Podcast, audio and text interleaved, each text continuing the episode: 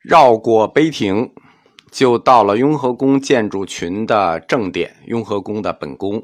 在汉传的伽蓝七堂制里呢，它相当于大雄宝殿。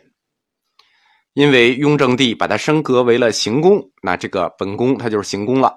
前面这片广场就不能叫广场，叫丹翅，一个土字一个犀牛的犀。强调一下，它念丹翅，因为这个词我一直念丹溪。我们通史课和哲学课呢有四百多节，中间有念错几个字，从头到尾都有同学跟我说你念错了几个字。如果念错的字影响到你听课了呢，就是影响到你对内容的理解呢，那我得说这是病。听我的课呢，你也治不了这个病，你还是先去学汉语大词典，你去听那个课，因为我们这个课啊。有一百多万字的稿子，我们每一堂大概在三千五百字到四千五百字。这个话说的太多太密呢，小的时候有一些固定的错字印象，你一快你就会忘掉。而且我们这个课，呃，设备很差，我录制的环境也很差，所以呢，白天它就各种杂声，晚上呢你就把喘气声啊、咽唾沫声就全录进去了。但在所难免，在我们这个条件下，也只能做到这个地步。希望大家谅解。在后面，如果我们还有错字啊，这个录音里还有这个喘气声啊，希望大家一并原谅了。雍和宫本宫前面这片广场叫丹翅，正中央是一个青铜铸造的须弥山，两侧各有一根二十五米高的旗杆顶端包金，上面生着五色风马旗。五色风马旗，它是有一首诗的，就是六世达赖仓央嘉措写的情诗。那一刻，我升起风马，不为祈福，只为守候你的到来。这个升起的风马，指的就是这个旗子——风马旗。藏传课里我们讲过，他们分两路弘法：上路弘法和下路弘法。下路弘法的法王。古格王朝的开国君主吉德你妈滚，这个你妈滚，他是第一个升起风马旗的。他在冈底斯山路的色雄滩竖起了旗杆，升起了这个妈尼旗，升起立的旗杆叫妈尼杆我们叫呃五色风马旗，因为妈尼旗、妈尼杆你汉语发音这不是很好发，它藏语叫做朗达。哪一天升起的这个旗子呢？藏历四月十五号。此后，藏历四月十五号这天就演化成了藏传佛教的节日，叫萨嘎达瓦节。因为这个旗分五侧，中间是马，所以我们汉地叫五色风马。这五色呢，是藏传艺术的基础五色，它不光用在旗子上，唐卡也是。雕塑也是，建筑也是，这叫基础五色，主五色：蓝、白、绿、红、黄。它这五色有对应的代表和寓意，比如蓝色，那不用想了，代表天空，对吧？蓝天，那蓝天就有白云，那白色肯定是白云。绿色，绿色不是草原，因为这是藏传佛教，它不是蒙古，蒙古绿色肯定就代表草原。藏传里头，绿色代表江河，因为西藏是母亲河的发源地嘛。绿色代表江河，蓝色是天空，那对应的就有大地。黄色就代表大地，红色呢？火诞生了文明，所以红色代表火焰，代表文明。这就是五色风马旗它的一个颜色寓意。藏传基础五色在藏传艺术里头啊。不同的位置，它代表的意思不一样。比如，它在雕塑上，它在唐卡上，它的意思不太一样。风马是指中间是有匹马，为什么是一匹马呢？马在佛法里代表着传扬，就是因为当年这个佛法就是马驮着来到的白马寺，马就象征着佛法在四处奔驰，远征四方。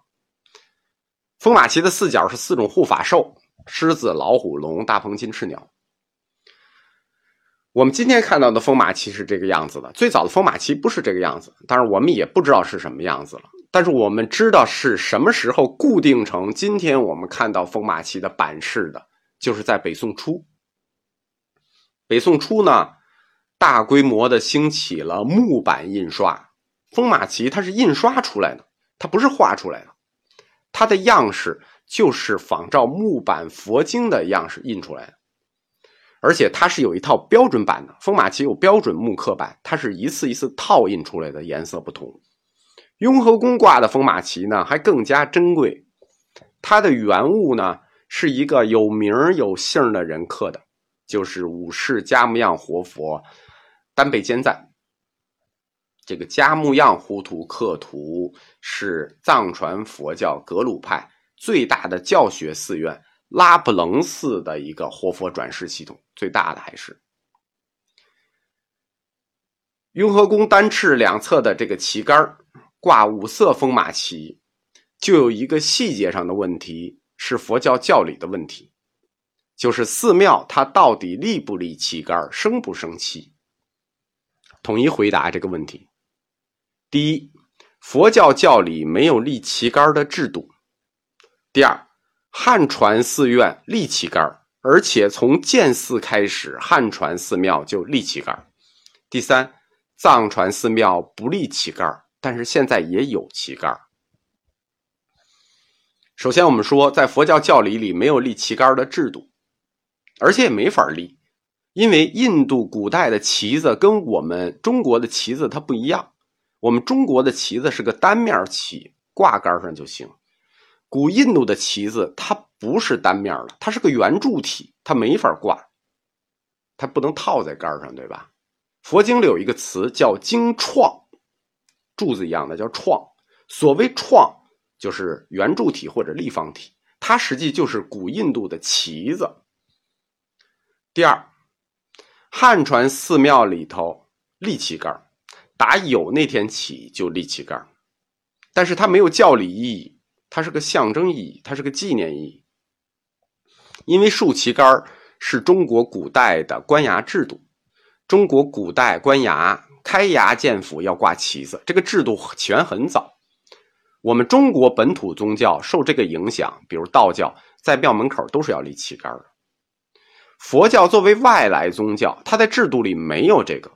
但是大雄宝殿门口这个旗杆是哪儿来的呢？这就是一个纪念物，纪念佛教初传中国的第一个寺庙白马寺。东汉明帝永平十年，摄摩腾和竺法兰白马西来，来到洛阳，这个时间点。我们佛教里叫法雨西来，大道东流。汉明帝刘庄就让他们住在了这个外交部鸿胪寺里，就是外交部礼宾司，就是专门负责接待外宾的。作为官衙，那鸿胪寺是立旗杆的，挂着鸿胪寺的旗子。后来呢，竺法兰和摄摩腾他们在雍门外就建立了中国最早的寺庙白马寺。中国寺庙之所以叫寺庙白马寺，就是这个“寺”就是用的鸿胪寺这个“寺”字，不然他们直接就叫庙了。“寺”字怎么来的？因为白马寺是仿照汉代官衙制度建立的，我们给他们建的时候，我们也不知道印度寺庙是什么样。反正我们中国样式是这样的房子，我们就给你盖一好的，你们传法吧。为了纪念住在鸿胪寺的这段日子。中国第一个寺庙白马寺就仿照鸿胪寺在大门内立了旗杆这就是汉传佛教寺庙建立旗杆制度的来源。打有那天起就有旗杆打竖琴那天起还就真挂旗子。为什么要解释一下这个问题呢？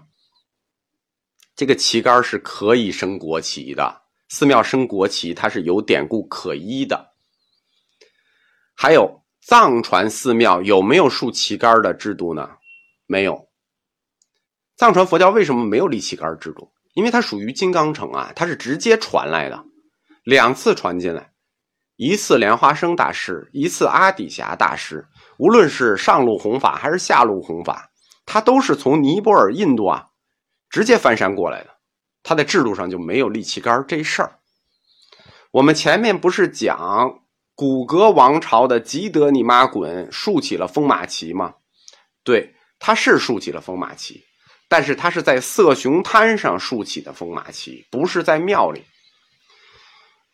垒一堆石头或者竖一个旗杆这个不是佛教习俗，这是萨满习俗，就是用于祭天、祭大自然、祭地诸神。在世界的原始文化里头，有几个萨满类型，就是原始宗教里有几类萨满。我们中国萨满都是一类，所以藏族竖旗杆挂风马旗，跟蒙古族的萨满就是在草原上垒起了一堆石头纪念长生天是一样的。在荒野上立旗杆河滩上、山边上立旗杆这都不是佛教仪式，所以它。也不是立在庙里的，他们是立旗杆，不立在庙里。但是藏传寺庙哪来的旗杆呢？元朝的时候，北京城有很多喇嘛庙，比如最大的喇嘛庙是护国寺，它就没旗杆。这个旗杆是明朝皇帝硬加给藏传佛教的，就是哎，我们汉传佛教有旗杆，你怎么没有？那你也得加上。那到了清朝。正好有这个升风马旗的习俗，所以藏传佛教这个旗杆就保留下来了。但也不是所有的藏传寺庙都有旗杆那这就是寺庙立旗杆制度的源流。我们下一课讲一下雍和宫本宫广场这个丹西中间的青铜须弥山。